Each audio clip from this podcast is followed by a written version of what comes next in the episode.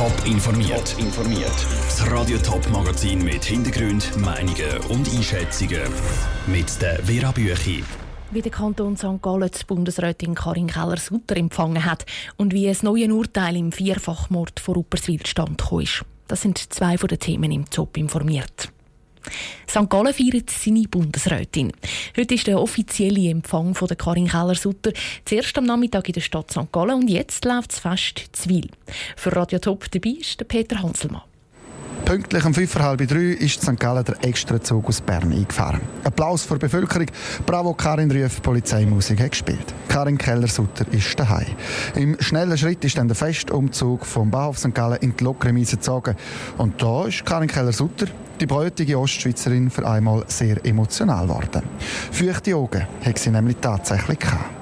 Es hat eine sehr gute Freundin, äh, die seit Jahren mitfiebert, mir gratuliert und sie hat so brüllt. ja, und das hat mich dann wirklich mögen. Ja.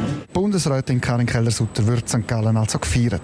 Ansprachen werden gehalten, mit Glühwein wird angestoßen. Sie hat es verdient, sagt der St. Galler Regierungspräsident Stefan Köliker. Einerseits, äh, weil es einfach äh, einzigartig ist äh, für St. Gallen, wenn man eine Bundesrätin hat, äh, auch für die Ostschweiz. Dann natürlich auch gegenüber der Karin. Äh, man spürt das extrem, dass die Bevölkerung ihr das wahnsinnig gönnt. Unter den Gästen auch ehemalige Bundesräte, zum Beispiel der Hans-Rudi Merz. Und da ist herausgekommen, dass Karin Keller-Sutter und er nicht nur FDPler und Ostschweizer sind, sondern dass sie zwei noch mehr verbindet. Es ist ein Coiffeur in Herisau, den ich regelmäßig beansprucht habe. Und eines Tages hat er mir gesagt, er hat also noch eine St. Galler Regierungsrätin unter seinen Kundinnen. Und äh, ich habe gewusst, dass sie die gleiche Parteifarbe hat wie ich. Und dann haben wir mal Kontakt gehabt miteinander. Und äh, so hat sich herausgestellt, dass wir äh, den gleichen Coiffeur hatten, über viele Jahre raus. Die gleiche Frisur haben sie dann aber trotzdem nicht, spätelt Hans-Rudi Merz weiter.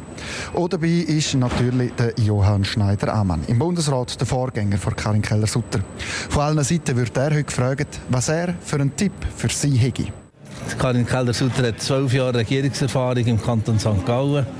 Der Karin Keller-Sutter muss der Schneider-Amann überhaupt keine Ratschläge geben. Sie wissen, wie man mit Kollegen umgeht, wie man mit Dossiers umgeht und wie man Kompromiss findet. Kompromiss und Politik sind heute aber zuerst St. Gallen und jetzt so Zwil im Hintergrund. Heute feiert nämlich die Ostschweiz. Aus Wil, der Peter Hanselmann. Zwil gibt es im Moment in der Altstadt nochmal Ansprachen und die Bevölkerung ist zum Apero eingeladen. Es gehört ohne Zweifel zu den grausamsten Verbrechen in der Geschichte der Schweiz. Der Vierfachmord von Rupperswil. Vor drei Jahren hat der Täter vier Personen in ihrem Haus als Geisel genommen und hat den Bub sexuell missbraucht. Dann hat er alle vier umgebracht und nachher noch das Haus angezündet. Für diese Taten ist der Mann zu einer Gefängnisstrafe, einer lebenslänglichen Gefängnisstrafe verurteilt worden. Vor dem Obergericht Aargau ist es heute um die Frage gegangen, ob er auch nach der Gefängnisstrafe noch hinter Gitter bleibt. Sandro Peter, du bist für uns beim Berufungsprozess dabei gewesen. Wie ist der abgelaufen? Heute ist tatsächlich nur noch über die Verwahrung diskutiert worden. Und zwar gibt es eine ordentliche Verwahrung, gibt es eine lebenslängliche oder gar keine. Zuerst sind dazu die zwei Gutachter befragt worden, dann sind die Plädoyers von der Verteidigung und von der Staatsanwaltschaft gekommen und am Schluss hat das Gericht das Urteil von der ersten Instanz dann bestätigt. Eine lebenslängliche Gefängnisstrafe und eine ordentliche Verwahrung, also eine Verwahrung, wo der Täter regelmäßig überprüft wird. Die Gutachter, die du angesprochen hast, die haben ja ganz eine zentrale Rolle in der Diskussion um die Verwahrung. Was haben sie über den Täter gesagt? Sie haben zuerst einmal bestätigt, dass ihre Einschätzungen immer noch gleich sind wie im erstinstanzlichen Prozess vor drei Vierteljahren. Sie haben gesagt, Therapie sei beim Täter sehr langwierig und sie sei auch schwierig und dass man da von einem Zeithorizont von 10 bis 15 Jahren mindestens müsse rechnen für einen Erfolg. Sie haben aber auch gesagt, er sei nicht ganz untherapierbar. Und das ist wichtig wegen der Verwahrung, weil für eine lebenslängliche Verwahrung braucht es zwei Gutachter, die eben sagen, dass er untherapierbar ist und zwar sein ganzes Leben. Und da gibt es noch auf der anderen Seite die Minimalanforderung, wenn ein Erfolg in fünf Jahren bei einer Therapie äh, absehbar ist, dann kommt es nicht zu einer Verwahrung, sondern nur zu einer Therapie. Und aus dieser äh, Warte, wenn man das anschaut, dann ist das Urteil vom Obergericht also aus rechtlicher Sicht ziemlich stimmig. Was sagen dann die Parteien dazu? Wird der Streit um die Verwahrung noch vor das Bundesgericht weitergezogen?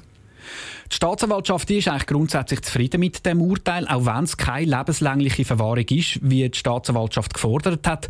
Die Barbara Loppacher, die Staatsanwältin, die Zuständige, nimmt das zur Kenntnis. Wir haben von Anfang an die Meinung vertreten, dass da alle Voraussetzungen gegeben wären für eine lebenslängliche Verwahrung. Das Obergericht ist dieser Meinung nicht gefolgt und äh, ja, das nehmen wir so zur Kenntnis. Auf der anderen Seite ist natürlich die Verteidigung auch froh, dass es keine lebenslängliche Verwahrung gibt. Das hätte rechtlich gar nicht verhebt, sagt die Verteidigerin Renate Sen. Voraussetzungen von einer lebenslänglichen Verwahrung hat das Bundesgericht festgelegt. Und diese Voraussetzungen sind klar nicht erfüllt gewesen. Beide Gutachter haben klar und deutlich gesagt, dass eine Untherapierbarkeit zutrifft. Ein bisschen enttäuscht ist sie aber, dass die Verwahrung die ordentlich nicht ersatzlos gestrichen worden ist. Das hätte der Täter nämlich gerne gehabt. Wie er selber reagiert, das weiß man nicht. Er ist nämlich am Prozess nicht dabei gewesen. Danke, Sandro, für die Informationen. Ob die Verteidigung oder die Staatsanwaltschaft das Urteil vor Bundesgericht weiterziehen, das ist noch nicht klar. Sie wollen zuerst das schriftliche Urteil analysieren.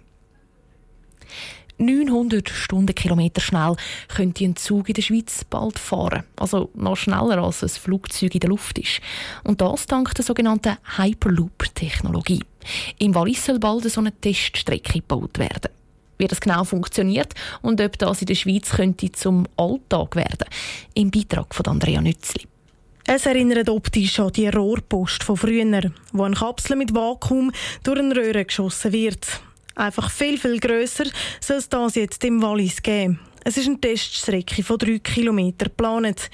Ein Großteil der Luft soll aus der Röhre gesogen werden, so dass es fast keinen Druck mehr hat, erklärt Gregory Inaue von der Zürcher Forschungsorganisation Eurotube, wo das Projekt mit der SBB zusammen macht. Dann hat man viel Luft in den Stand. Und außerdem will man dann auch den Zug, die Kapsel zum Schweben bringen, mit Technologien, so mit Treibung auf der Schiene zu verringern. Und dann schlussendlich braucht man noch einen Antriebmotor, der das Ganze in der Röhre vorantreibt. Ob der Zug, also die Kapsel, dann wirklich in der Luft schwebt oder ob es doch noch Schienen braucht, ist noch offen.